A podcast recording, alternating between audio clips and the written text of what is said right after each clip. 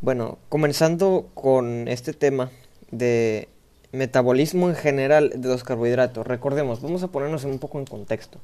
Los carbohidratos son compuestos de, de 3 a 8 carbonos que van a ser muy funcionales porque nos van a producir energía, nucleótidos, ácidos grasos, eh, almacenen glucógeno de energía, infinidad de cosas que puede producir la, los carbohidratos, la glucosa específicamente, que es la más funcional, se podría decir, porque a partir de la glucosa vamos a hacer la mayoría de los ciclos y también pues, pues entraría también ciclo de Krebs, cadena de transporte de electrones, fosforilación oxidativa, entraría muchas otras vías que nos van a producir en general energía y otros compuestos importantes para la vida, eh, biosíntesis, muchísimas cosas.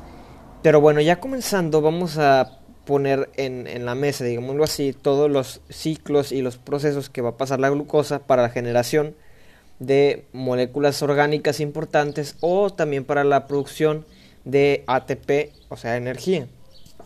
Primero tenemos la glucólisis. Eh, este ya lo explicamos anteriormente, simplemente es la degradación de la glucosa vía de las pentosas fosfato. A partir de una glucosa y fosfato vamos a hacer compuestos de 5 carbonos, que esos compuestos de 5 carbonos sirven para la producción de nucleótidos. Los nucleótidos, recordemos, ácidos nucleicos, nos van a servir para la codificación del ADN, ARN, mensajero, etcétera, que son sumamente importantes en general para nuestra genoma. También tenemos eh, otras vías que serían la formación de glucógeno o glucogénesis, la glucogenólisis, que ya sería cuando se produce el glucógeno y nosotros tenemos una demanda energética, tenemos que hacer lisis de ese glucógeno, o sea, lo tenemos que degradar para obtener glucosa nuevamente y esa glucosa nos va a producir energía. La vía de las pentosas fosfato, eh, regresando un poco, que hace síntesis de nucleótidos. No como tal síntesis de nucleótidos, claro, sino que pone el precursor que serían los compuestos de 5 carbonos, que sería la ribosa, para la formación de estos nucleótidos. También la vía de las pentosas fosfato no es para la producción de energía, pero si tu cuerpo tiene la necesidad de obtener energía, lo va a hacer por medio de la vía de las pentosas fosfato. Si es que ya pasó por glucogenólisis, eh, gluconeogénesis y si se sigue necesitando esa energía, vamos a tomar de las pentosas fosfato para producción de energía. Tenemos unos eh, compuestos muy importantes que van a salir de tanto de glucólisis como de ciclo de Krebs. Ciclo de Krebs, claro, ya que tenemos un piruvato, vamos a ir a un acetil-CoA y nos va a producir ciclo de Krebs y por ende, habiendo ciclo de Krebs en, la membrana mitocondrial interna, vamos a tener la cadena de transporte de electrones. Y también eh, del piruvato, otra ruta del piruvato sería eh, el ciclo de Cori. Bueno, en general también sería para la producción de lactato, que es importante también en el caso de las mitocondrias, digo, de los eritrocitos. Eh, en los eritrocitos, recordemos, no tiene mitocondrias. Entonces, al hacer una glucólisis anaerobia, esta,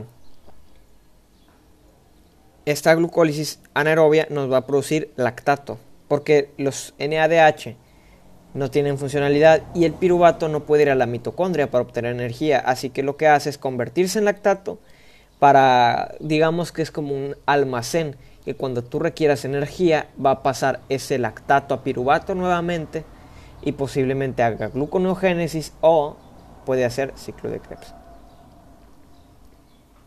Luego tenemos la gluconeogénesis. La gluconeogénesis es un proceso muy, muy interesante. No se realiza siempre porque es cuando estamos nosotros en ayuno y no tenemos reservas de glucógeno.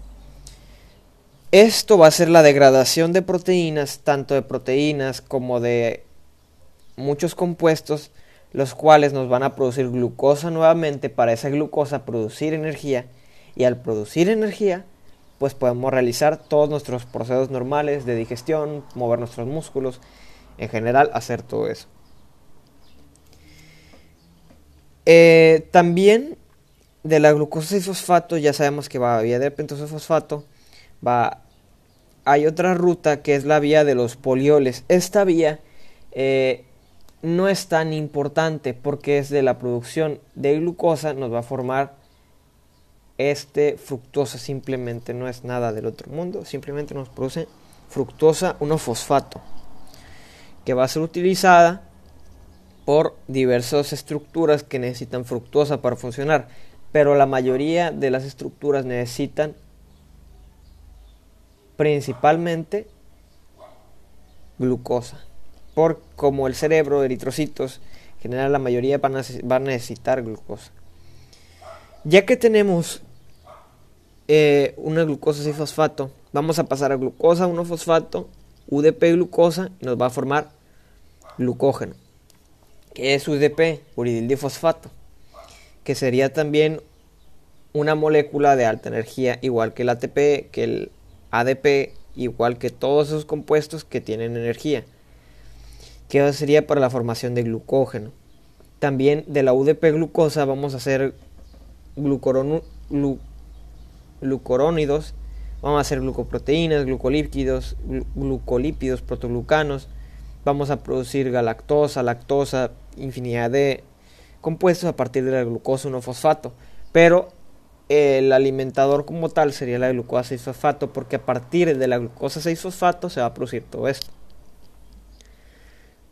Tenemos el ciclo de Krebs, nos van a producir NADH, FADH y esos NADH nos van a dar 2.5 ATP y los FADH nos van a dar 1.5 ATP. También a partir del piruvato se hace acetil-CoA, hace un proceso, el citrato, después de que se une el oxalacetato y el acetil-CoA sale el citrato, este citrato va a ir, puede ir a la producción de ácidos grasos. Sale de la mitocondria, en citosol, una enzima llamada citrato liasa la, la divide, la parte y saca el oxalacetato y tiene otra ruta para volver a piruvato el oxalacetato con la malato deshidrogenasa. Ese malato lo pasa a piruvato, genera una, varias enzimas que van a producir nuevamente piruvato. Y este citrato, lo importante aquí es el acetil-CoA libre. Ese acetil-CoA va a pasar por un proceso en el que se va a hacer malonil-CoA y del malonil-CoA eh, va a pasar por una enzima llamada ácido graso sintasa, siete procesos y luego nos va a formar palmitato para formar luego triacilgliceroles o compuestos necesarios para la síntesis de ácidos grasos en general. Entonces, haciendo un resumen, ¿qué tenemos? Glucogenólisis, glucogénesis, glucólisis, ciclo de Krebs, cadena de transporte de electrones. Vamos a tener síntesis de infinidad de compuestos como nucleótidos, eh, triacilgliceroles. En general es muy importante y exageradamente impresionante la reacción de los carbohidratos en el metabolismo, porque en general el metabolismo se hace prácticamente por la glucosa. Pero no, claro que no. También llegan proteínas, lípidos, que recordemos la beta oxidación que nos produce muchísimo ATP, igualmente. Pero pues es muy importante saber que a partir de la glucosa se puede hacer la síntesis de muchos compuestos. Y también son necesarias como glucoproteínas, glucolípidos, protoglucanos eh, y muchos otros tipos de, de compuestos que nos van a servir para el funcionamiento correcto de nuestro cuerpo. En general de cualquier ser vivo. Eh, que tenga todos estos procesos de la absorción, digestión de carbohidratos para la producción de, energía. Y pues eso es todo. Eh, muchas gracias.